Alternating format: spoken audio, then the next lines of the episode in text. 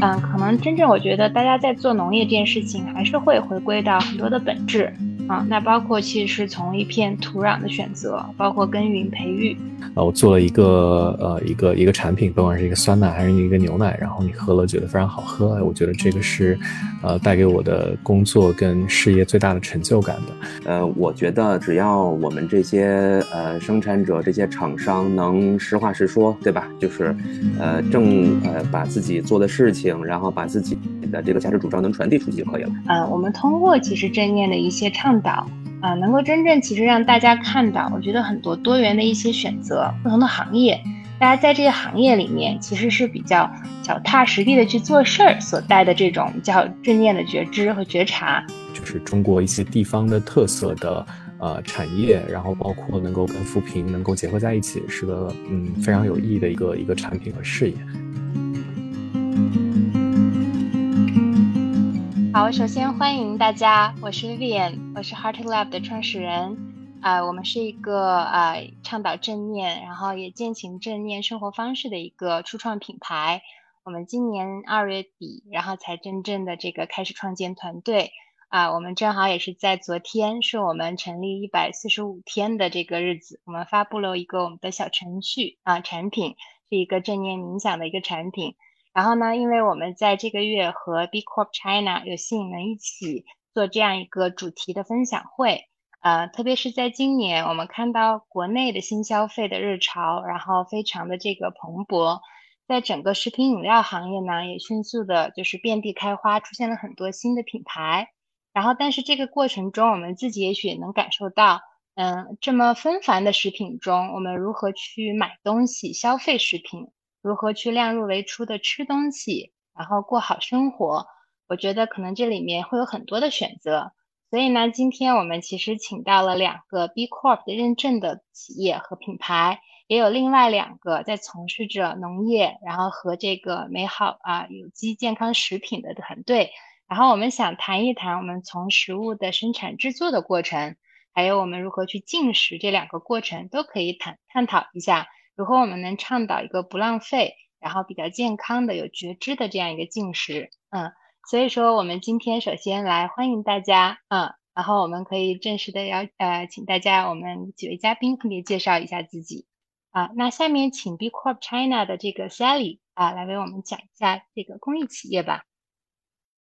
好，谢谢 Vivian 啊，首先今天晚上参加咱们的这个活动，我也是特别开心，因为前前后后。和 Heart Lab 的团队沟通了有一个多月的时间，啊，今天很开心有我们四位嘉宾，还有两位是 B Corp 企业都一起加入了进来。那呃，我想先给大家来简单聊一聊 B Corp 是一个什么样的新型的商业模式。它其实是一个可以同时平衡企业使命和商业利润啊。那通过一个在线评估工具来测评企业在社会透明度。环境影响力方面的一个综合表现，那只有达到一定标准，才能够得到一个这样具有国际认可度和知名度的商业向善的一个权威证明。现在全球范围内，我们已经有七十七个国家的一百五十多个行业的四千多家公司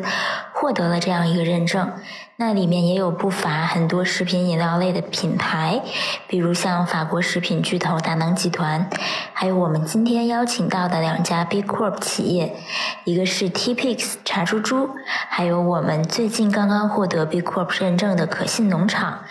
那今天也是特别期待四位嘉宾的分享，我先介绍到这里，谢谢。好的，谢谢 Sally 啊。然后我们 B Corp China 其实现在在呃这两年国内我觉得非常的活跃，有着不同的社群和对 B Corp 理念和这个标准的一些我觉得社社群的组织啊，也希望大家如果感兴趣，可以持续的在我们的社群里与这个 B Corp 的团队可以互动。呃，那下面一个我们就可以谈一谈这个第一位啊，FarmWorks Africa，呃，大家可能知道李毅。啊，经常会可能提到她的时候，会说这个离开麦肯锡的这个女孩子去了非洲啊，而且是去务农了，去创业了。所以，请啊她来讲讲吧，为什么去非洲做这个农业？然后这个对她或者说对当地的居民都有什么样的意义？啊，谢谢 Vivian。嗯，然后我们可以先开始下一页。大家好，我是李毅。然后呢，我是在今年年初的时候离开麦肯锡，然后加入的现在这个公司 Farmworks。然后我的身份呢是联合创始人和负责就是市场这边，我是 Head of Market。然后我的另外一个创始人的话呢，他其实是啊，就是负责建农场的。就虽然说我是务农，但是如果真的让我来搞，肯定是不靠谱的。毕竟我其实没有什么真正的务农经验。所以说，我的另外一个合伙人的话，他是啊土生土长的肯尼亚人，然后呢，在这边已经搞了快三十年的农业了，应该是这个国家大家最认可的一个农业专家之一。然后也对 farming 就是特别的有激情，所以呢，他跟我现在在一块儿做这件事情。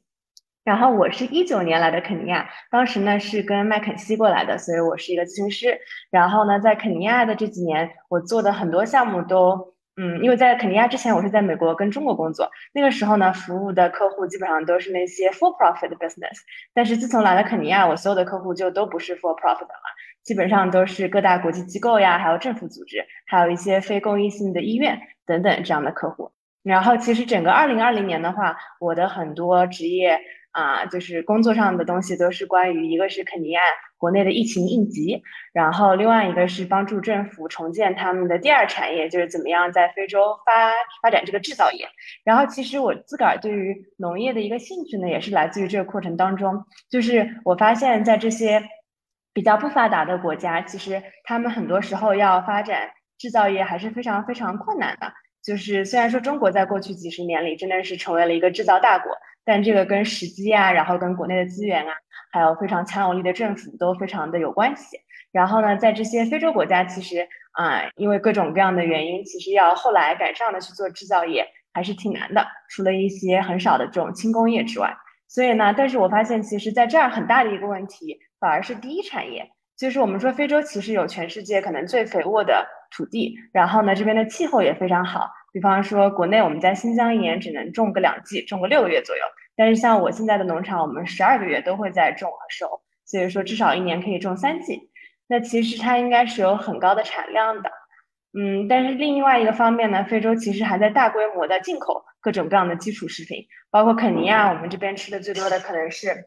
番茄呀之类的这些。但是呢，啊，就连这样的这种蔬菜水果，我们都还在进口。所以呢，我就发现，其实，在肯尼亚，我们是有很多这种可以，就是怎么样把这个啊土地的产量提高，然后来改变这边农业现状的一个机会。所以刚才第一张照片的话，放的是我们现在的基建农场。嗯，我们一般是这个租这个地，然后我们现在有三三个农场，差不多是一千亩左右的面积，然后呢都已经开始了啊耕种。像我们拿到的很多的土地，甚至都是 virgin land。就上面可能还有各种各样的 bushes，然后我们要先去把这个开垦，然后呢再做一个耕种，但这也保证了我们土地都是非常的肥沃，然后营养非常的好，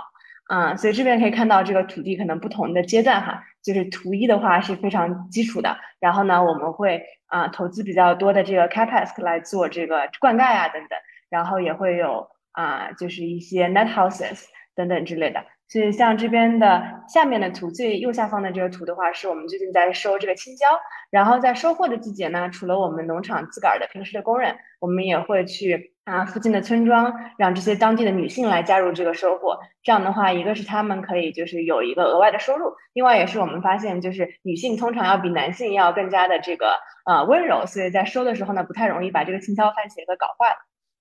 然后下一个图片。然后呢，我们在农场也是希望，就是跟当地人是希望可以给他们做一个培训，啊，就是授人以鱼不如授人以渔嘛。所以我们这边就是有很大的一个部分，就是怎么样提高肯尼亚的这个农业人才。所以说我们有一个学徒制度，也就是希望那些可能已经受过一些教育的年轻人，他们也觉得在农业这个领域是可以有职业发展的。所以，如果你加入我们的农场呢，你会成为一个 Level One 的一级学徒。然后呢，在这个过程当中，我们会给你啊，就是五天上班，还有一天会去我们的 classroom 上课，就是学习这个农业知识。然后那些表现好的人呢，就会被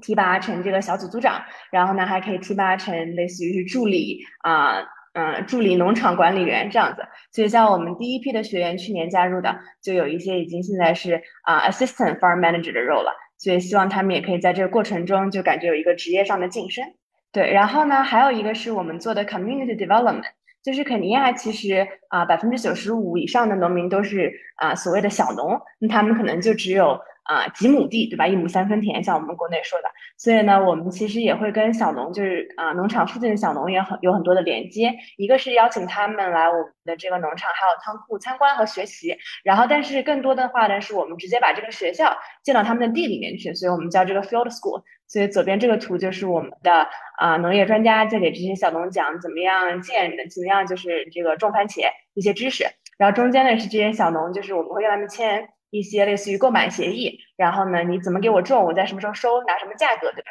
所以说中间就是他们写了一堆他们的条件，然后我们来这个坐下来谈判。对，然后右边是我们的一些小农，他们这个收获的番茄。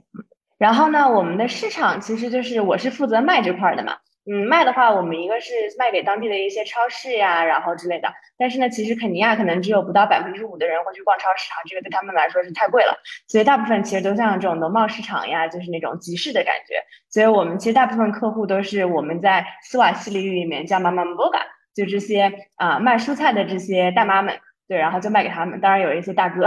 所以他们呢，都是我们基本上每天都会给他们供货，根据他们需要多少番茄、多少青椒啊等等。然后这些都是已经穿上了我们类似于给他们提供的这个统一的制服。这样的话，希望这些顾客对我们更加有一些这个忠诚度。对。然后最后一页的话是我们的这个仓储销售，就是还有团队，就是这边右上角的话是我现在管理的这个销售团队。因为我们公司就之前只有我一个外国人，现在我又招了一个埃塞的同事，但还是只有我一张，就是一个中国人。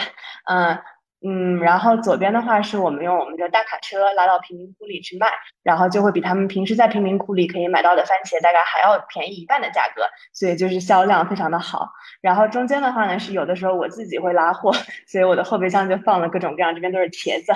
嗯，然后右下角的话是我们现在的仓库，然后现在大概是一天五到七吨左右，但估计我们在年底应该就会到一天二十到二十五吨这样的一个产量跟销量。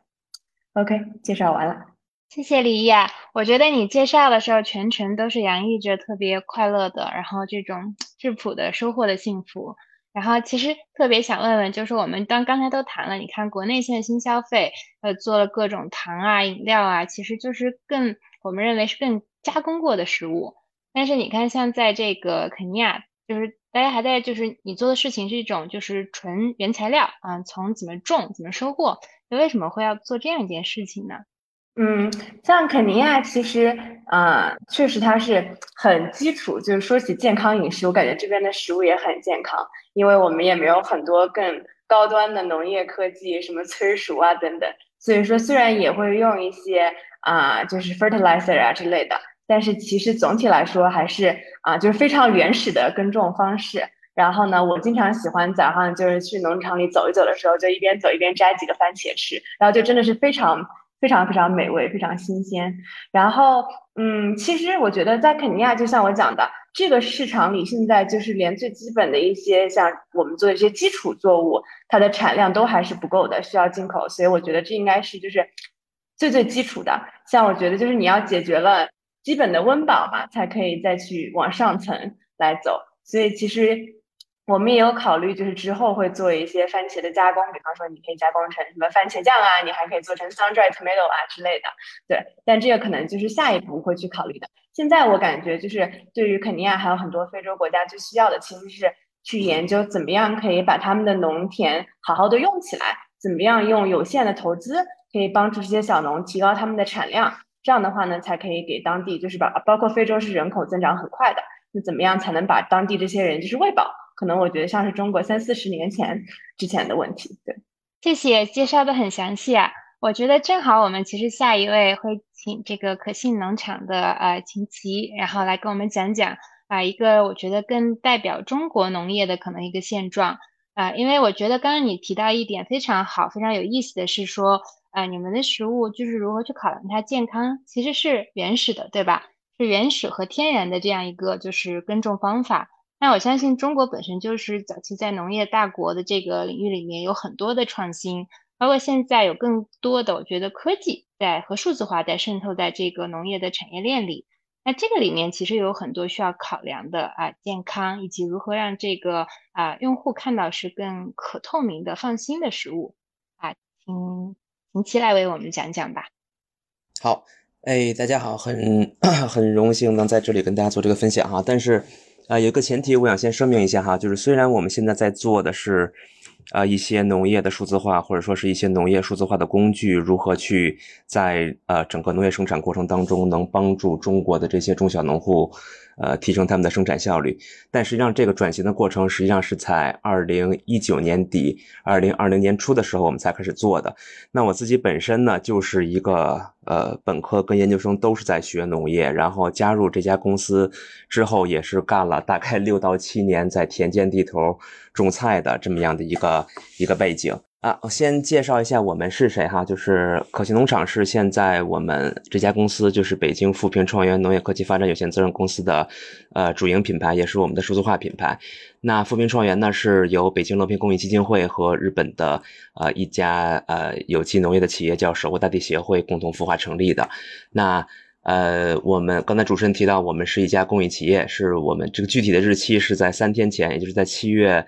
呃，十几号的时候，我们是正式通过了美国的这个 B Lab 实验室认证的呃公益企业。那现在我们是一家公益企业，然后。呃，关于北京乐平公益基金会呢，它是由中国的一些知名的学者、一些企业家共同发起的这么样一个呃基金会。然后它在过去的十几年里边，陆续孵化了五家社会企业，包括像我们呃这家农业公司，包括也像呃呃在大邑和永济的面向农村地区的小额贷款公司，然后呃早教和家政。那守护大地协会呢，是呃成立于一九七五年，它现在。呃，应该是做了快五十年，在日本做了快五十年的有机农业了。然后他现在的这个呃营业额大概是在一年六百亿左右，是当之无愧的呃这个日本最大的有机农业公司。那呃我们这家公司就是富平创源，从二零一二年十二月份注册。到现在呢，实际上我们就想解决三个问题，或者说我们就在做三件事儿。第一件事情呢，是通过各种各样的办法来去帮助或者说协助中国的这些。啊，中小农户能去提升他们的生产效率啊，无论是这个更好的用肥、更好的灌溉、更好的做病虫害的防治也好。那第二件事儿呢，是在呃兼顾这个农业生产的这个功能性的同时呢，我们也希望这些呃中小农户、中国的这些生产者能去呃在保证农业生产的同时，也去保护环境啊，就是不要用过量的农药，不要用过量的这些肥料。那第三件事情呢，是我们也始终在做的，就是希望能建立一个。呃，这些中国的生产者跟消费者之间的啊这种信任关系啊，让更多的生产者可以被呃消费者看到，然后让呃生产者跟消费者之间能互相的信任，这就是我们从一三年底到现在呃一直想解决的三个问题吧。那是这个数字化呢，是我们在二零一九年的时候，呃一九年底的时候开始来做这个方面的转型哈。大概的逻辑呢，就是。呃，我们给这些中小农户，就是我们合作的这些农场主啊，在他们的田里边可能去布置一些传感器，啊，然后呢，会帮助他们用一些无人机这样的设备去做一些田间的测绘，然后包括也给他们的这些呃手机端安一些小程序去记录自己每天的这些生产过程，啊，这就是我们现在啊所有的这些工作的一个出发点。那。呃，逻辑上呢，就是说，我们是希望这些农业生产过程数字化之后，我们可以给这些中小农户做更好的指导，做更好的服务。另一方面呢，我们也希望这些呃记录下来的这些生产过程可以被消费者看到，可以被消费者感知到啊，就是让大家看到这个农业生产，呃，可能不仅是这个苦哈哈的，然后它也是一件很有意思的事儿。如果说从我们真正做的这个事情来看的话，我们跟这个李毅刚才提到的。呃，他在非洲做的事情非常非常的像，就是我们在二零一二年底的时候，先干了自己的农场。啊，我们当时选择农场的这个逻辑是选择中国一块相对而言环境比较恶劣的，是在天津的大邱庄。啊，如果大家知道的话，就是那是一片呃工业园区。那我们是在天津的一个工业园区，同时还是在盐碱地的呃一个场所，选择了三十个温室大棚来去尝试着按照有机跟生态的方式来种植蔬菜。那在这个种菜和农场经营的过程当中呢，我们也有呃类似于，呃农呃研究生培养或就是给我这种学农但是没有地方去做实践的人的啊这么一个场所。然后啊，当然了，我那时候是长期工哈，或者说是一个长期的这个研究生的一个项目。然后当然我们也有短期的，比如说你来一个礼拜的，你来十五天的，你来三十天的，那对应的我们给你的课程什么的可能也都不太一样。然后。呃，第三个呢，跟李毅那老师那边做的也很像，就是呃，我们呃，可能认识一些学校的老师，可能认识一些日本守护大地协会那边的资深的一些种植的专家。那我们也希望这些老师的知识跟他们的经验能被更多的人分享到啊。所以说，我们也啊自自己做了农场，在中国这个这个场所下，就是你自己做农场，你就自然而然的能进入到中国的这些中小农户的这个社群里边。那我们也把这些老师的资源分享给我周边的这些中小农户，这样的话。呃，就可以呃跟他们形成一些比较好的呃农业生产的这个社群的关系了啊，大概就是这样。谢谢大家。啊，谢谢秦琪，我觉得你刚讲的这个很很务实，也很有意思哦。我相信可能呃给我们更多的还是也展现了，就是说在中国农业它有一些我觉得创新的同时，嗯，可能真正我觉得大家在做农业这件事情还是会回归到很多的本质。啊，那包括其实是从一片土壤的选择，包括耕耘培育，啊，所以说，呃，那正好我们来听听这个 Danny 啊，Danny 是乐纯的这个创始人，然后呃，Danny 其实长期，嗯，他也有一些这个冥想的这个练习，那他作为这样的一个创业者呢，其实在创建乐纯的过程中。特别是早期一直在就是去去强调，就是找到这样一个好的奶源，因为乐纯一直是最早的做酸奶，然后这个切入食品这个行业，所以说我们也就是最近听到说这个乐纯是在养育吃菠萝和甘蔗长大的幸福奶牛，嗯，那个请 Danny 来讲讲吧。哎，好，那个谢谢 Vivian，谢谢 Vivian 的这个，刚刚听了前面二位的分享，我觉得就是，呃，我们做的事情还是非常的，就应该有更多，应该希望有更多的机会能够接接近，就是这种种植的更加，呃，上游。对，然后简单介绍一下。嗯，背景就是呃，我跟李一辉有点像，其实并不是从呃学这个，无论是食品还是消费品，并不是这个背景。我其实是学这个，呃，金融出身的啊，但是自己因为一直对于，呃，但凡是消费级的事儿啊，然后就是。呃，我一直跟别人说，好像自己如果是说天天只是是在做一些金融相关的东西，对着数字并不会有那么大的成就感，啊，但是如果是，呃，我做了一个呃一个一个产品，不管是一个酸奶还是一个牛奶，然后你喝了觉得非常好喝，我觉得这个是。呃，带给我的工作跟事业最大的成就感的。啊，然后也是因为这样的原因，在呃这个呃完全没有背景的情况下，然后创立了这个乐城，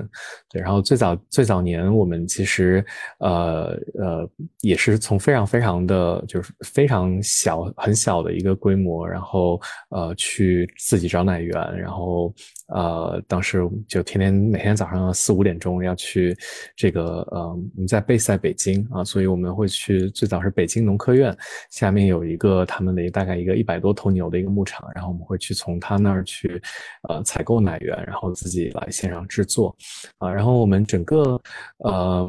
就是算是创始的时候的一个初心，其实跟我们乐纯这个名字也比较像，就是这个就快乐和纯净啊，就是这个 happiness and pure 啊，所以我们就希望说我们做的是很纯净的食物，啊，然后。呃，但同时呢，这个把一些纯净的无添加的食物要做到好吃啊，其实是非常非常的困难的一件事儿啊。那我们就希望我们的产品能够努力做到这一点。嗯，然后就像 Vivian 刚才讲，我们其实是从酸奶切入啊，就酸奶是我们的呃，准确的来说，我们最早的第一个产品其实是做各种各样的不同口味的无添加的酸奶啊，然后完全取材于呃自然的呃天然的食材。啊，然后后来呢，我们会发现说我们的这个呃所谓的希腊酸奶就 Greek yogurt，然后卖的特别好啊，然后后来我们又呃开始推出了，其实一共历史上大概做过几十种不同的口味的这个 Greek yogurt，啊，然后再到去年开始我们呃开始做就是纯牛奶啊，然后纯牛奶其实就跟刚才 Vivian 提到的这个。呃，就吃菠萝和甘蔗的这个长大的奶牛就很有关系，啊，也也然后因为也是我们在做，呃呃，这个就是在看牛奶这个市场的时候，我们就一直希望说能够有非常差异化的产品，啊，因为市面上大部分大家呃喝到的奶牛奶。啊，它都是产自这个，就是它的奶源都是，呃，大家常见的这个黑白花牛啊，然后就是就是它的学名叫赫斯坦牛，啊，然后呢，这种呃，我们认为说它的呃产出来的奶牛牛奶本身呢口味有可能差别没有那么那么的大。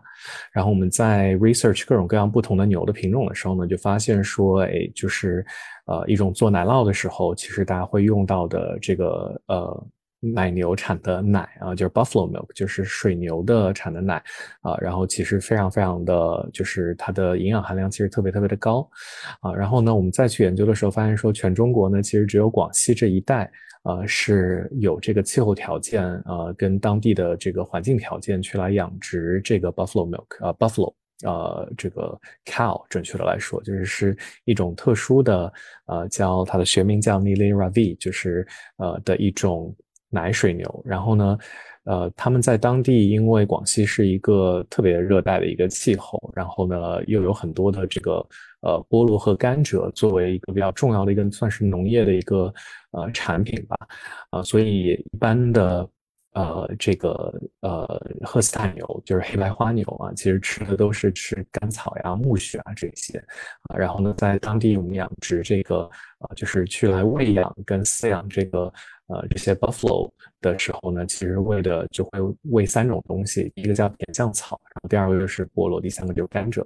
啊。然后所以它们产出来的奶呢，就会自然的带有这种植物的甘甜。而且同时，就是它的这个指标含量也会特别高，所以就是这个就是我们自己在，嗯。做产品创新的时候，发现的一些非常有意思，然后它呃有意思的这个跟上游有关的故事，啊，然后我们最近其实，在呃这个牛奶这条线上面呢，还发现就是说广西当地，这是我我们自己其实对 B Corp 也很感兴趣，啊，就因为在广西当地，广西是一个非常非常贫困的一个省份，那我们开始做这个水牛奶这个这样的一个算是一个很细分的产业之后呢，呃，广西当地的政府也非常非常的支持，啊，然后就是希望我们。去当地能够更大规模的去来扩建牧场。啊，所以我们也觉得是一件可以可以把好的产品跟呃有呃就是中国一些地方的特色的呃产业，然后包括能够跟扶贫能够结合在一起，是个嗯非常有意义的一个一个产品和事业啊。就先分享这一些啊，谢谢谢谢薇薇的介绍，谢谢 Danny。啊，我觉得刚才几位其实都啊，更多的是谈到了他们做这个事情的一些，也有一些方式。其实今天因为说到食品，然后其实也大家我觉得在这个过程中好像就是都有这种找到了实干，就是脚踏实地的这种快乐和幸福感。然后呃，今天还有一位是 Dan 啊，是来自 T Pigs，嗯，T Pigs 其实是一家英国很有名的茶品牌。然后我们知道茶呢，在在中国啊，就是其实是明心见性的这样一个禅味啊，禅意很浓的这样一个原材料或者说一个品类，嗯，所以说呢，Dan，嗯，we think tea is not just a drink, it's a symbol and a ritual in China. Um, a, a cup of quality tea not only give people a peace of mind, but really help people, I think, to clear up their mind and see through things. Um, and I saw the logo from TPix is really interesting. Um, do you mind sharing uh, for more details why TPix can uh, kind of bring up the so quality tea? Sure, sure, definitely. First, just let me introduce myself. 所以我还是给大家介绍一下我自己。我等等一下会下呃会话跟跟 Vivian。所以今天我叫 Dan。呃，来自英国，呃，我们是代理茶猪猪 T Pix，呃，在国内。那今天呢，很很很高兴跟 B Corp 和三位嘉宾在一起，可以聊 B Corp 在中国的发展。啊，可是但是不好意思，我的中文不太好，所以还是要到 Vivian 可以帮我翻译一下。嗯，挺好的，可以继续说。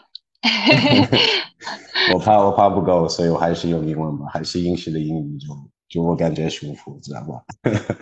um, so, so uh, Vivian made a very, very interesting point. Our slogan is "No airs, no graces, just fine tea." Um, so that's that's the mantra of Tea Pigs, um, and Tea Pigs want to give back to the communities that bring them the tea. Um, so they do their best to take care of the people that make it happen, whether or not you're a sales agent or if you're if you're fielding plantations in Rwanda or in China, for example.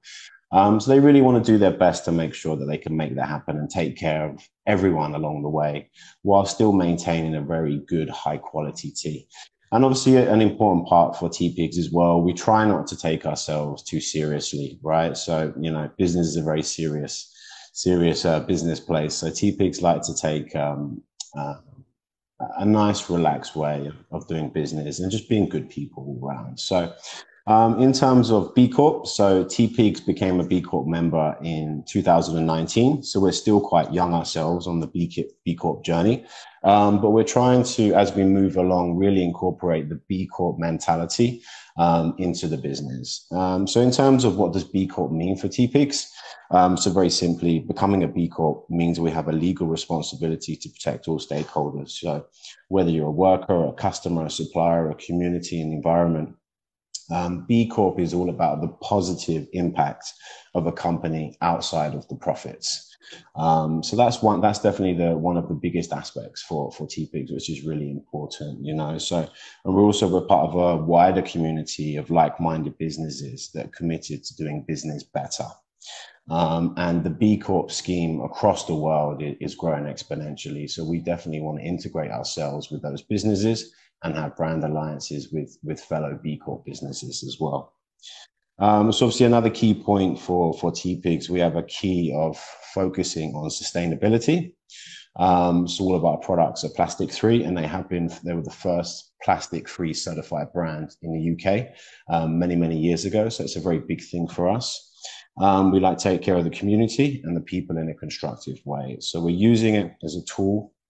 for ourselves to be accountable against, say, sustainability goals. And moving forward, it gives us a good framework to have a biggest impact on, on how we can improve as a brand.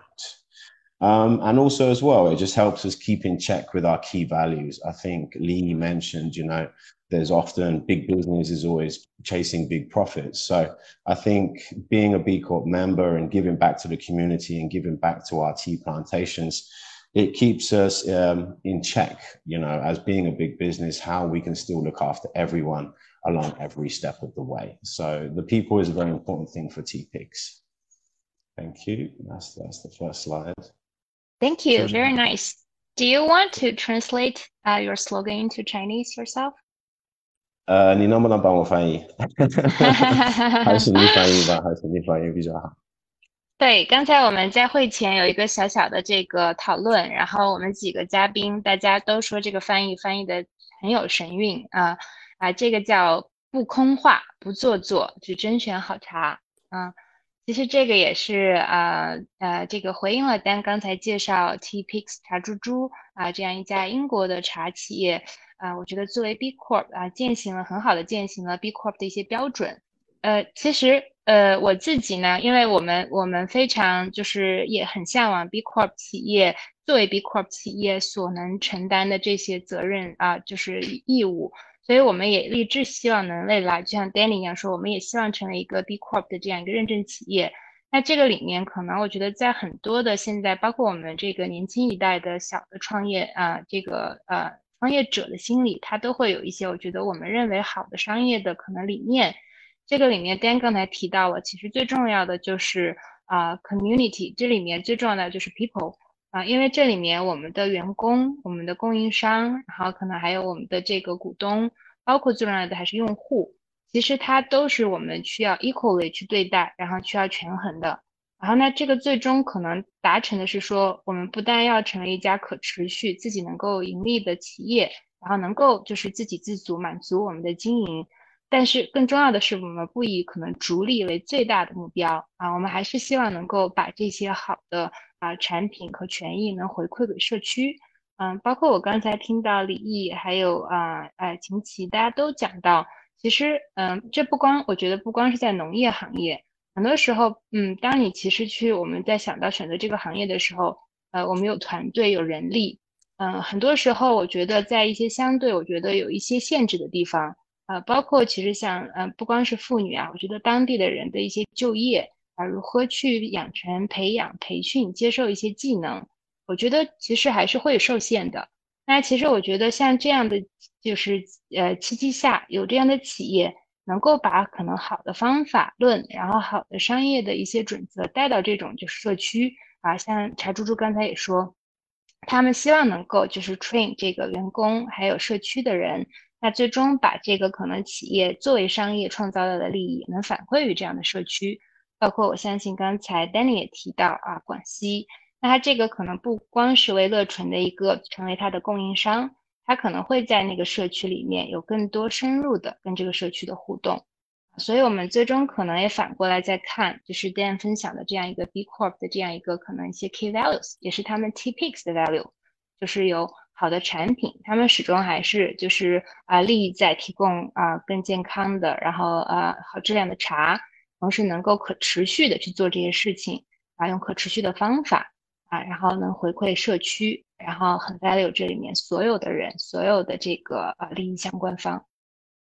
哎，我我介绍清楚了吗？对，都对了，都对了，谢谢。好的。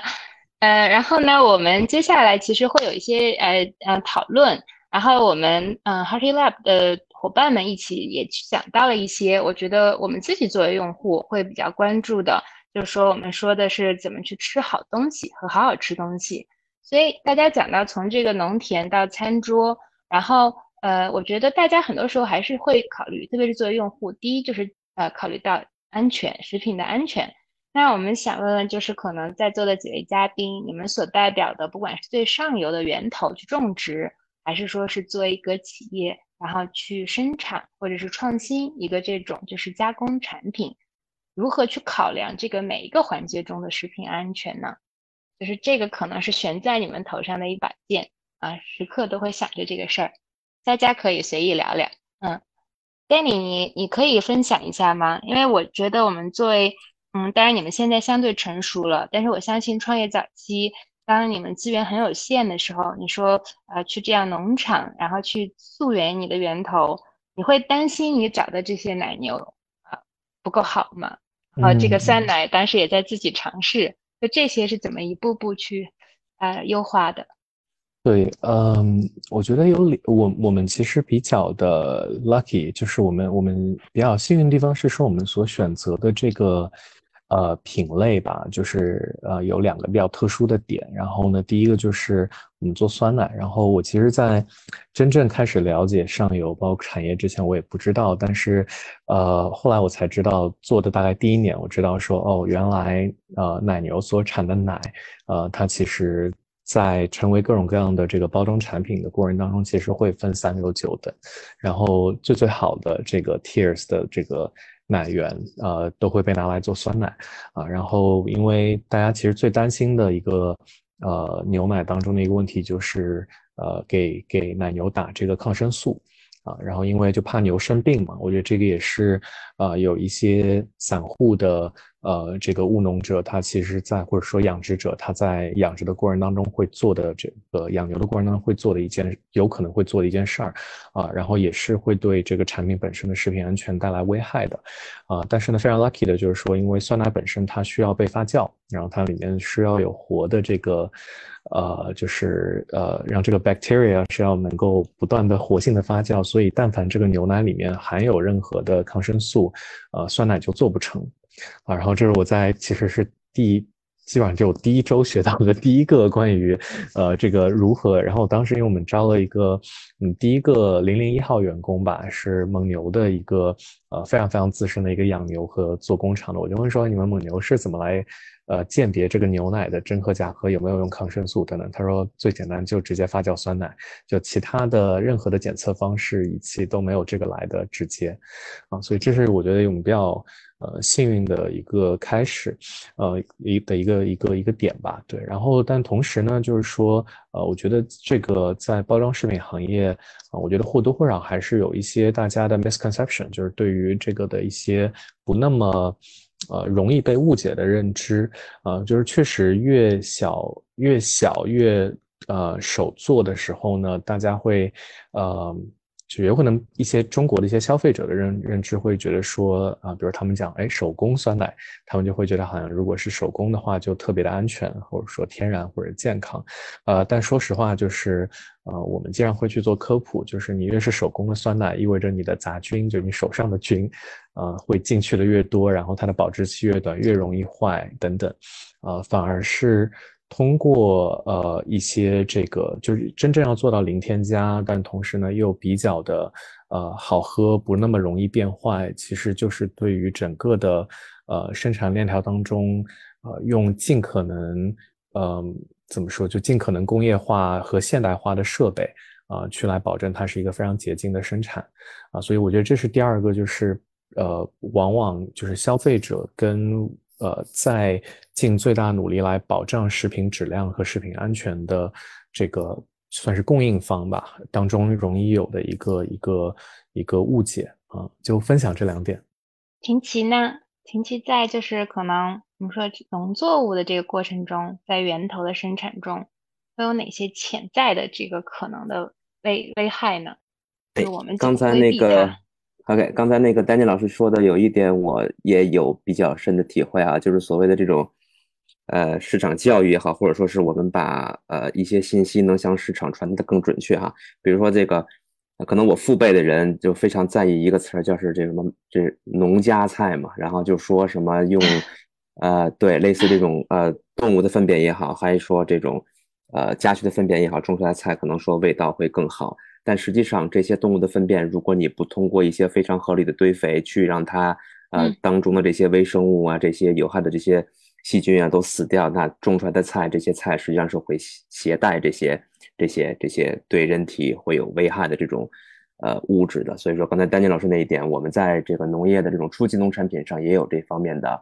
呃，困难哈。当然，在呃，在我们跟我们的这些中小农户合作的过程当中，去确保食品的安全呢，我们也没有特别特别呃高明或者说特别特别高超的方式哈。我们大概就是三件事儿。第一件事儿呢，是我们的员工、我们的同事会去这些农场去看啊，因为呃，如果是一个在呃，比如说很懂农业生产的这种技术员去呃我们的中小农户家里去他们的田里面去看一下这个。所掌握到的信息量实际上是最有效的，也是最多的啊！它比很多的这些呃所谓的检测的手段呀，或者说是其他的手段都要呃这个信息更真实的多。所以这是第一个，就是我们的巡检员会去这些中小农户家里面、他们的田里面去看。第二个呢是呃，当然肯定是还要定期的去对他们的呃出产的蔬菜做一些呃农残的检测啊。那呃我们可能呃我们当时做的这个方法呢是比。呃，是稍微呃，可能成本高一些的，就是我们对于合作初期的农场，可能一年要抽检四次，啊，四到六次，呃，就是光蔬菜这一类，呃，蔬菜这个单这个这这一类产品吧。然后可能呃，跟我们合作五年以上的农场呢，那可能我们一年就抽检两次了，因为这种信任关系的建立，可以一定程度上去降低这种交易成本。那第三个呢，我们认为是最重要的是说。呃，在我们没有这些，或者说我没有自主研发这些数字化工具之前，我们是要求我们的中小农户的供应商每天记录他每天干啥的。当然，这个记录干啥不是说他他家庭的这些琐事啊，而是他用于农业生产过程当中，他每天都要干什么事情，这个是我们需要他们用文字的形式记录下来的啊。看起来呢，可能是一个很繁琐、很漫长的一份工作。但在我们的呃这个呃这个体系的设定下，我们觉得这是最好的，能保证呃这些中小农户供应给我们的产品是安全的、可靠的，或者说是诚实的啊。光靠检测，呃，这个你真的想检测，你每一个批次、每一份产品都检测，这个成本，我觉得一般的农业企业是承担不了的啊。所以说，这是我们在上游跟农户合作的时候的三个方法。另外呢，就是。还是回到刚才丹尼老师最开始提到那个跟食品安全、跟这个市场的这个消费者之间的沟通哈，呃呃，很多的这个互联网的巨头，然后甚至说是新零售的巨头，他们在过去的一段时间里边，呃，推出过类似于比如说这个二十四小时的蔬菜，就是从地头到超市里边不超过二十四小时啊，这个当然可以呃说明这份菜是很新鲜的，但是我们的问题是。我估计李毅老师也有这方面的感受哈。我们的问题是说，这个菜必须要在二十四小时让消费者吃到嘛？啊，这个这个我们可以通过很多的方式去让这个蔬菜，无论是在我们家里的冰箱里边也好，还是在我们其他的这些储存室里边也好，让他们能很好的储存起来。所以我们并不需要，就说实在，我们对于消费者而言，他们并不需要一个二十四小时的蔬菜，他们需要的就是一个蔬菜而已。那这些呃这些无论是说他们的营销的方式也好，还是说我们呃跟消费者之间的信息的这个沟通也好，我们也希望后面能有更多的呃跟各位老师学习，或者说是能更准确的向消费者传递呃农业的这些产品所蕴含的信息到底是什么，以及消费者到底需要什么，大概就这样。嗯，谢谢秦琪老师，这个讲的就是对用户的教育很好。哎，是谁想想再说呢？来，好，李毅，我就是刚才想到那个秦琪说的二十四小时，我们的东西真的就是二十四小时。为什么？因为我没有冷链嘛。就是非洲，因为我之前还考虑过这个问题啊，说是不是应该投资个冷链呐、啥的。像我们现在这个，我们住在这个仓库，我们就有三个冷冻室，但是完全都用不上。为什么呢？我就发现一个是很多大规模用冷链的，是因为你不能全年都生产。如果说你一年只能产半年，另外半年是冬天，你没有办法产，的你肯定得先冻一半儿，对吧？这样的话，大家才能全年都吃上。像肯尼亚的这个环境，就是你全年都在产，像我刚开始讲的，所以其实用不到冷链，我全年都可以产。嗯，然后第二个的话，就是也因为没有冷链，所以我没有办法储藏很久，我最多可能就是四十八小时吧。像我今天现在下午正在收的这一波，明天早上凌晨两点就发货了。然后五点钟就到摊子上了，它可能是下午两点才收的，所以嗯，一般就是十五个小时可能就已经到嗯大妈那儿了。然后如果你是当天买的话，那可能真的可以二十四小时内吃上。所以我发现这边确实因为这个物流的这个呃仓储能力不够，所以导致倒逼我们必须要非常快速的把我们的这个食物呃到这个餐桌上。所以这个又回到了这个是非常天然的一个这种从种植，然后到运输，然后到这个销售环节都纯天然啊，到逼纯天然。再放两天就坏了，不能再放。好，很有意思。呃，那我们下一个，我们其实想嗯也聊一聊，因为当大家说到这个在有安全的这样一个相对的保障情况下，那这个时候其实会去考虑整个在这个食品的生产甚至加工中。和怎么去跟自然和环境保持这样一个平衡和可持续啊？因为这个其实对用户的感知，我觉得没有那么大。但是呢，其实因为就是这些年我们看到的这种生态环境，包括极端天气的一些影响，很多的人还是会去想，那这些是有多少是由农业、畜牧业可能带来的跟环境的这样一个就是说对抗。所以这块儿，嗯，请几个老师吧，也是从你们的角度。嗯，能分享一下吗？特别是在 B Corp 的体系下，大家怎么去认证，或者说怎么去倡导的？林奇老师应该是专家，能请你先分享吗？哎，专家肯定是谈不上哈，但只能说是这个，呃，您刚才已经把这个答题思路给了我了哈，就是从这个 B Corp 的认证体系下哈，那呃。因为这个问题，它跟整个这个呃公益企业认证当中的环境的那个板块里的很多问题都是呃相关联的，所以说呢，我也就给大家呃回忆一下我当时在呃回答这个问题的时候的一些一些问题哈，呃，它里边有一些问题大概是这样说的，是说呃这家公，你就是我们这家公司是否对于我们上游的这些供应商，也就是我们合作的这些农户，在他们的呃，比如说堆肥，比如说固氮作物的使用，比如说轮作，比如说这个呃天敌昆虫的投入，是否有这方面的要求？那呃，从理论上来讲呢，嗯，我们对于中小农户，就是说我们对于合作中小农户的呃标准，其实是不到这一层的，就是他们呃是不是自己做堆肥厂，他们是不是呃自己做这些呃病虫害的防治，他们是不是有很明文很这个呃讲道理的这个轮作的计划和套种间作的这个计划，对我们来讲实际上是呃没有什么意义的啊。但是呢，就是因为呃这个公益企业整个的这个体系要求我们的利益相关方，那对于我们最重要的利益相关方就是我们上游的这些中小农户，也要有所呃规定，或者说是也要有所要求。那这个就是我们这家企业在保证呃这个食品供应的情况下，如何去。呃，兼顾呃跟自然之间的这些关系啊，因为呃无论是堆肥也好，然后呃包括这些呃套间作呀、轮作呀，它都是对农场的生态一个很好的保护的一些措施。那这个就是在整个的公益企业的这个认证的体系下啊，这些问题是你如果答呃你如果做这件事情呢，那就是你能得到这方面的分数；如果你不做这件事情，你就得不到这方面的分数。嗯，大概是这样。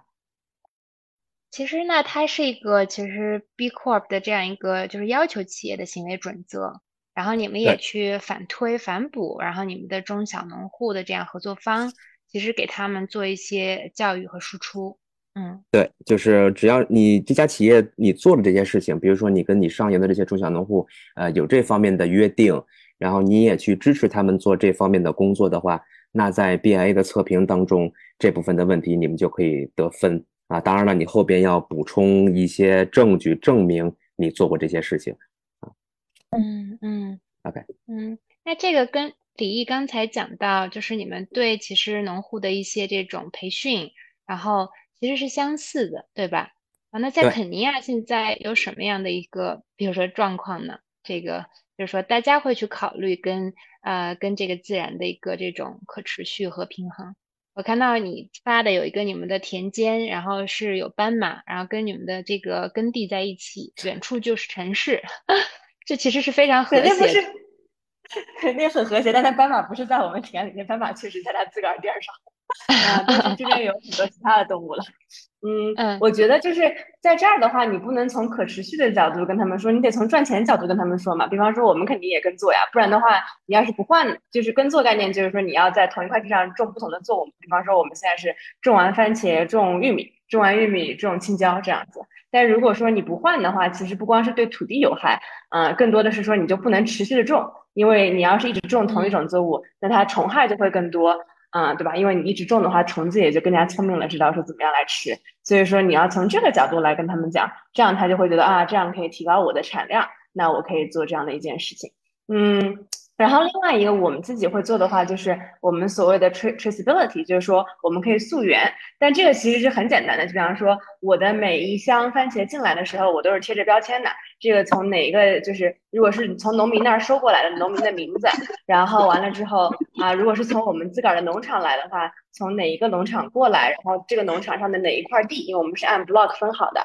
然后进来之后呢，是谁经手他的手来做这个 grading。就来做这个分级，就是都会写在我们的标签上。然后呢，再是哪一天去了哪一个客户那儿，到哪一个市场。所以就是即使在市场出现了任何的问题，我们都可以溯源回到哪一个农民种了这个番茄这样的一个啊，对，这样的话其实也是就是对消费者可能更加负责任。嗯，但是在这边的话，其实你就是还都要说回，就是你这个可以赚更多钱，这样的话他们可能才会听你的。你跟他说可持续，他可能也不是很 care。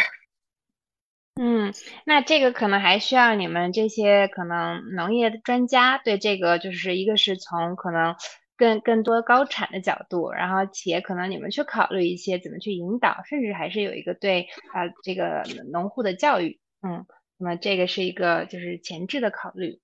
嗯，然后那我们谈谈第三个问题吧，啊，因为其实这个问题我觉得也挺常见的啊，就是当我们今天在这里谈，好像啊 B Corp 认证的企业。企业下的这些品牌，很多人觉得好像它有很就是好的标准啊，很美好的一些愿景，但是很多人都会说好像挺贵的。然后，呃，那这个就是咱们怎么去平衡这个我们的这个定价，或者说也可以跟大家分享一下这些价格里面包含了哪些因素，是让它可能也许是贵一些啊，或者说我们也在这个过程中作为企业会去平衡，怎么让大家吃得起。啊，或者是觉得这个是啊值得购买的。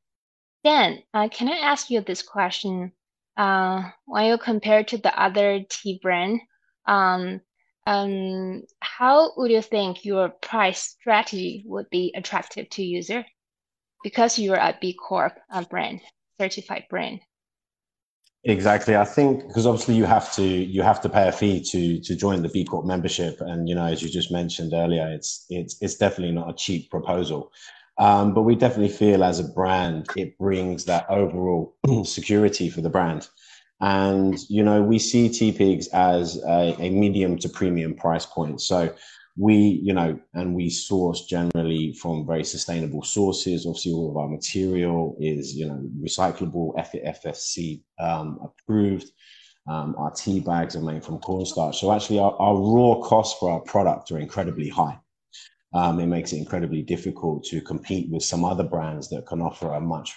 um, better price point than than we can, for example. But but we feel being part of the B Corp movement um, brings a better awareness to our consumers, and it also allows us to identify the types of consumers that would have interest in our products, not just because we're a B Corp member, but because of the product offerings and the product quality that, that we're providing to the consumer. So I think it definitely makes it very difficult um, in a competitive market um, to be a B Corp certified member and to be price comparable at times. I really do believe that. Um, but I think in the early days, I think there is definitely going to be a hit on the margin for the company. But I think in the long run, being associated and having the brandless awareness of being a B Corp member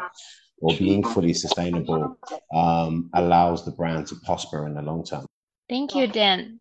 Thank you well explained. 嗯，Danny，那其实这个问题也想问问你，因为刚才 Dan 也谈到，他们在其实包装中，可能像茶包啊，就像这种啊可降解的玉米茶袋，呃，它其实会对整个这个就是说，嗯，这里面的所有的这种呃，就是包括供应商或者说用户，包括企业，它都有个很好的平衡。但是我觉得还是会有很多用户，特别在中国不太理解我为什么要去为这个茶包要付更多的价格。我还是想喝这个，我喝的就是个茶。你你会觉得在乐纯做的过程中，你们会对这些就是相对我觉得更可持续有考量中遇到这样的一些困境吗？哦，嗯，肯定有啊，就是呃，就有两，我觉得两个还是故事可以分享吧。第一个就是。呃，在应该就前阵子哈，我今天依然有刷到，就是说在讲这个，呃，好像是个热搜，就在讲说这个酸奶自由，然后就在讲说这个中国的酸奶为什么越来越贵了，然后就感觉要吃不起酸奶了，就是动辄都十块钱以上，然后基本上点进去，我们都会被我我们的产品跟品牌都会被点名，因为我们确实是市面上最贵的酸奶啊，就没有之一，我们就是最最贵的，嗯，然后。呃，那其实我们从创业第一天开始，就是呃，我们第一天我们最早是在微信上面，就是来跟用户交流。我们呃第一篇内容发出去。呃，就是然后在不到二十四小时里面就就那个是在一个很古早的微信时代，然后有一个十万加的阅读，在不到二十四小时里面，然后大家就在转发，然后这是我们从零到一的创始的起点。那那整篇内容都在讲为什么为什么我们这么贵啊？所以我觉得有可能对于呃企业的一些品牌的。呃，早期的品牌的一个启发就是说，呃，如果你真的贵是有你贵的原因，然后你能够通过社交化媒体，呃，并且与用户很平等沟通的形式去来把你的呃成本能够沟通清楚，呃，那么它其实是呃反而会成为一个呃很好的一个品牌跟与用户沟通的内容啊，呃，那因为其实酸奶也非常简单，就是我觉得任何一个产品它都会有呃从一个呃，我经常会举一个例子，就比如说在乳品里面，有可能呃五年甚至四五年之前吧，就营养快线其实是一个呃一年依然能够卖一百多个亿的一个大单品啊。当然过去两三年就非常非常的不行了，呃，那它代表了说那个阶段呃中国的最广大的消费者认为的一个呃他的需求愿意支付的价格，跟他什么样的呃什么样的。产品是对他来说是一个比较 sweet spot，就一个比较好的一个点是有这个价值的，嗯，但是随着时间的推移，大家是在呃需求越来越呃，无论是高品质还是对于营养啊等等更高的追求啊，那么以乳品为例的话，其实最大的一个成本就是你里面的呃生牛奶啊，就是是我们叫生牛乳，就是新鲜的牛奶的这个含量是在持续的。呃，提升啊，直到说从一开始是有可能很低很低，一直到百分之一百啊，然后到其实像我们做的这个呃，就比如 Greek yogurt 这种产品，其实一就是每一杯里面要用四倍的四倍的新鲜的牛奶啊，然后其实刚才提到了那个呃，李有提到冷链，那其实冷链是对于所有的 fresh milk 非常非常大的 fresh dairy 啊，其实非常大的一个成本啊，那我们。当时做的一个解法就是，我们把所有这些东西很，包括我们的配方，因为我们只用呃只用那个新鲜的食材，呃就是呃就是真材实料，我们不用任何的香精，然后我们就写了洋洋洒洒一大篇文章去来沟通这件事情，然后我们又呃呃邀请用户来参与到我们整个这样一个共创的过程当中去，那我觉得这个是一个。呃算是解法之一吧。对，然后第二个就是关于这个可持续，嗯，我觉得包装其实倒并不完全是呃我们的成本里面大头，大头确实是这个生牛乳本身，啊，但是呢，我们最近过去一年里面又有一个我们觉得还蛮好的一个一个实践啊，我觉得是在包装的可持续性上面啊有一个有帮助的，就是我们开始做回收包装这件事儿。啊，就我们回收每一个。呃，杯子，因为我们基本上一个月都会有，嗯，就是百万级的，就是几百万的这个杯子，呃，塑料的杯去，呃，就是投入市场，然后就是。呃，几百万就相当于是说，呃，就是通过各种各样的渠道，因为我们在各种各样渠道售卖，啊，但是呢，我们从我们原来就在想，哎，回收这杯子要花好多钱啊，等等的，就很，呃，我们一直没有想清楚怎么算好这笔账，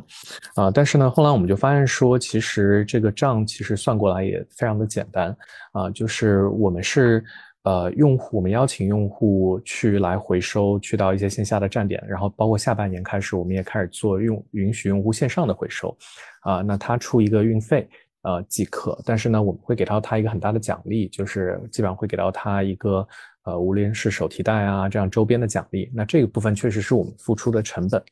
啊，那么。呃，所以在这里面，我们其实是回收这件事情，呃，我们会去把这些呃回收回来的塑料的包装做成它的这些周边的产品啊。那其实也有好多企业专门在做这些废物的再利用，做成产品。但这里面我们付出成本的啊，但这个账是怎么算回来的呢？是我们发现说。呃，真正愿意去来回收这些产品的用户，他愿意来做这件事情的用户，呃，其实通过这样的行为，并且你给到他了一个，其实是像一个老会员的老用户的一个。呃，就做做做做互联网的叫用户运营哈，就是呃这样的一个维护呢，它其实对于呃整个用户的生命周期，跟他更愿意复购你的产品，啊是呃就是非常能够显著的看到呃他的复购的提升的啊，那他其实只要愿意再多复购，因为呃这个事情多复购一单。那这个账其实就能够算回来啊，所以我们跟内部我们财务也就是这么来讲这个故事的啊，所以 so far 就是说，我觉得找到了一个说，哎，我们既呃回收一定是付出额外成本的啊，但是同时呢又能够呃从一个商业的角度呃能够取得一个平衡啊，所以这个是我们第二个分享的故事。谢谢 Danny，嗯，李李毅有想分享的吗？在这里。嗯，我就是之前因为有提到说，其实我们也不是有机农场，确实它会更贵。那贵的原因的话，一个是有机农场它，嗯，一个很大的定义是说，就当然很多人其实也搞不清有机的定义啊，他不知道有没有一个特别特别官方的，但是它其实需要你的地，就是像为什么应该齐秦提到说，我们可以去一个可能环境条件比较恶劣的地方，但是做有机农场，但是你肯定是需要花很长的时间去把你这个地慢慢的养好。我也看过一些就是关于有机农场的这种纪录片，很多都是一开始就讲说我们怎么样养这个地，就这块地可能已经是过度耕种呀，或者是过度污染的了。但只要你愿意花时间，可能花个几年去慢慢培养它，然后做堆肥呀等等，那它还是有希望可以就是慢慢成为一块好地的。那在一块好地上呢，可能就是说你不施这些啊啊，就是化学战产品啊等等啊肥料等等，那你这块地因为它地的质量本身好。所以你也能产出食品来，那这个其实就是有机食品的概念哈。然后，嗯，那那当然就是它贵的原因，很多时候就是因为那你得花好几年去养这个地啊。那很多人可能没有这个时间，也不准备花这个投资，对吧？去养这块地，那肯定这个就会导致它的成本会增加。然后像我们的话呢，我因为提到说我们很多地甚至是 virgin land 都没有被耕种过，所以我们的地已经是啊相对来说是非常肥沃的地了。但是其实我们还是会加化肥的，一个是比方说你就是有机的化肥在这儿也买不到哈。它整个供应链就不存在。然后第二个呢，就是说，嗯，我觉得回到这个根本原因哈，就是非洲的大问题还是说食品的供给根本就不够，就可能供给够了之后，可能才会才有质量的这样的一个选择。但在现在就是整个产量就不够。我也跟国内像在新疆，嗯，种番茄呀或者一些蔬菜的。啊，公司了解过，他们的产量可以做到我们在这儿的啊三到五倍甚至更高，就是通过各种农业科技。然后呢，那因为产量高了，包括他们更加的就是啊，整个农场可能是机械化的，所以会减掉很多的人工成本啊等等，啊，那他们的成本甚至可以做到我在肯尼亚的啊五分之一或者是更低。所以其实，在肯尼亚买番茄的价格，我觉得跟在国内菜市场买是差不多的，但是呢，我在这儿的成本其实要高很多啊，所以。这个还是回到说农业科技，我觉得就是发掘不足哈，就是因为啊，agritech 这个东西虽然现在在全球都很火，但是呢，在非洲其实真正去想这个的人也不是很多。然后就算这些小农想要想，他也没钱呢。像我们为了嗯自己去在我们的农场里建一些啊灌溉滴灌，就是因为这边百分之九十五的地都是没有灌溉的，它就只能看天。可能现在是雨季会下下雨，那不是雨季它就是旱季了，对吧？就是完全靠天是这边的一个现状。但是呢，我们可能就会去做啊滴灌呀等等。那为了引引进这个水源，我们还要去考虑这个有胖然后要建坝等等。所以其实你要好好的搞一个农场，基本上就是没有几十万美金啊是搞不定的。那不可能有小农有这样的投资去做这些事情，所以呢也导致他们就会更加的产量下降。所以其实某种意义上是一个恶性循环。那他如果没有钱的话呢，他就更会去种那些，比方说普通的他们的玉米啊什么那些，可能就是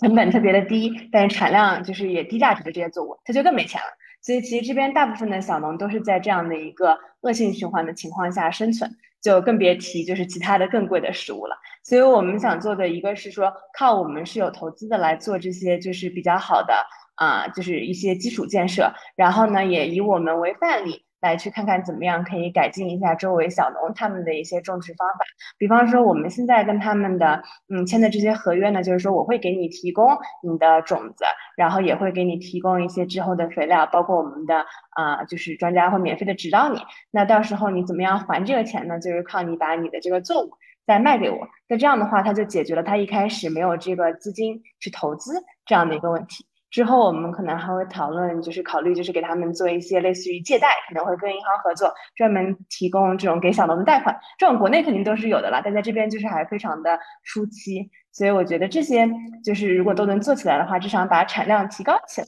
那之后就是才能考虑可能更加健康呀什么。但像你说的，就是因为我们非常的初级，所以其实也挺健康的，毕竟他们也没有钱去搞那些不健康的。对的，我觉得其实真的是不同的阶段，然后有不同阶段会遇到的问题。嗯，其实刚才我觉得很感谢大家就是在做，因为就是接触到食品，食品的源头，呃，会让我觉得很多的消费者，然后在呃，因为很多时候大家我们说到正念饮食的时候，就是因为现在大家其实首先很忙，时间都很分割，那吃的很多时候都是从外卖来的，这个吃的好不好，可能直接就是味道。但是它从哪里来？它是什么质地？什么什么来源？我觉得很多时候可能大家都会很忽略啊。但是当我们去谈到一家企业，我们去想要做这样子，能涉及到就是平衡所有的这种就是权益者的利益的时候，就会有如此多的考量。那所以我也想在可能最后问问哎，秦琪老师，嗯，我们怎么给用户？刚才因为你提到几次用户教育。其实给大家有这样一个就是正确的，或者说嗯，就是可信赖的这样一些引导吧，是让大家可以其实去，我觉得我们叫有更多的觉察，去关注啊这样一些可能更值得就是啊选择的食品，嗯，因为要让大家理解这个背后可能它的价值是怎么组成的，你有什么好的建议吗？呃，我我我我先澄清一下哈，就是呃。这个用户教育这个词，我们一般不说哈，就是或或者说我们我们这公司是不说呃用户教育的，因为我觉得第一呢，用户不需要教育，对吧？它是根据这个产品呃的本身以及这个产品背后所代表的呃某些价值主张来去做出的这个购买行为啊，所以说我们是没有这个资资格，也没有这个能力去做所谓的这个用户教育的。呃，关于这个，嗯，我们只能是说让呃，我刚才翻手机里一个照片哈，这个。我不知道这个丹尼老师还能不能有这个印象哈，这是最我最开始的时候看到的乐纯的这个一个一个包装哈，上面我被吸引的原因很简单，就是它上面是说它的配料就是生牛乳顿号果酱顿号乳酸菌逗号，然后没了啊，我实际上就是被呃没了这两个字呃所吸引的，然后啊因为我们呃多多少少了解一些食品方面的这些呃配料的这些东西嘛。然后，那我看到这样的呃产品包装的时候，我第一件事情是先看它的配料表是什么。然后我发现它就是这三个东西。然后呃，即便是它的价格比它的隔壁可能贵个很多，啊，它确实是最贵的酸奶，但是我也愿意去成为这样的消费者。那也就是说，呃，我们我们一直相信，就是呃，我们的消费行为实际上是代表我们所有消费者的这个价值主张的啊。那我愿意为这些无添加的啊，或者说是有机的、环保的这些食品多付出一些钱，而且我相信在中国这个市场，这个市场也是啊，这个消费市场也会非常大的啊，所以呃，我觉得对于这件事情，只要我们这些呃生产者、这些厂商能实话实说，对吧？就是呃正呃把自己做的事情，然后把自己的这个价值主张能传递出去就可以了。那当然，像那种。呃，就是这个我的无糖跟你们的无糖不是一个无糖这种事情，还是不要出现哈。就是，但是，嗯，大家就实话实说就可以了。我觉得是一个特别棒的总结。好啊，今天我们其实谈了非常多啊。我觉得其实更多的是把这个啊食品真的是叫从田间地头到餐桌的很多的这个背后的故事，跟大家做了很多分享啊。嗯，看看大家现场的观众还有什么问题啊？我们留一点时间，嗯，看看大家想问在座的哪位嘉宾的，或者大家有好的一些想法啊，我们也可以留一点时间。如果不方便说话的，也可以在这个聊天框里跟我们留言。像我在这里，我可能再跟大家我分享一下我今晚的感受啊，因为呃，我们其实在说当 Hearty Lab 我们在做一个这样子正念的生活方式的品牌的时候。我们有的时候也在想，我们提供的是什么？其实今天借这个就是我们的正念饮食，然后我觉得我们想可能就是分享一下我们对于嗯吃这件事情，我们确实觉得嗯在很多我们的用户里面，通过就是有一些冥想和对正念的理解，大家去对食物的这种进食过程，首先他会有更多的觉知，他会去看，包括刚才金奇老师说的啊，一个食物你在购买的时候的一个配料表。啊，或者说你买一个水果啊，可能你摸摸它的质地，闻闻它的气味啊，就因为我小时候是在新疆长大的，刚刚李毅也说到，就像新疆的很多这种日照，还有它的天然环境，它是这个就是比如说像番茄啊，番茄的产量极好极高，那味道是很香的。然后我长大以后在城市里啊，就离开新疆了，很久都没有吃就闻到过那种味道，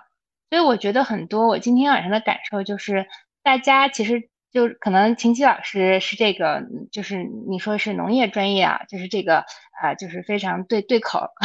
但是其实你后来我相信也做了非常多这种综合的事业。但其实李毅和 Danny，我觉得啊，大家是从非常不一样的背景切入了这样一些，我觉得我们认为可能传统的行业，但是你们也做出来了很多我觉得比较多样化的，很有这种我觉得呃很很多元的一些形式。那其实我们在去做就是 Hearty Lab 这个事情的时候，也是希望，嗯，我们通过其实正念的一些倡导，啊，能够真正其实让大家看到，我觉得很多多元的一些选择，不同的行业，大家在这个行业里面其实是比较脚踏实地的去做事儿所带的这种叫正念的觉知和觉察，这个其实是让很多我觉得消费者啊能做出好选择的一个基石，包括其实景琦老师最后说的就是。嗯，就是如果是一个比较好的，我们说叫良心商家企业，如果能如实的把自己做事的过程跟大家分享出来啊，我们也相信其实有更多的用户，就是在中国，因为现在我觉得物质也很丰富，大家是有这样好的一个判断力和一个渠道去做这样的选择。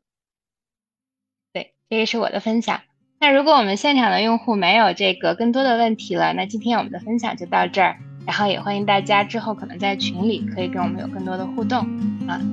谢谢今天的几位嘉宾，谢谢今天晚上的时间。嗯，好的，大家再见，晚安，拜拜。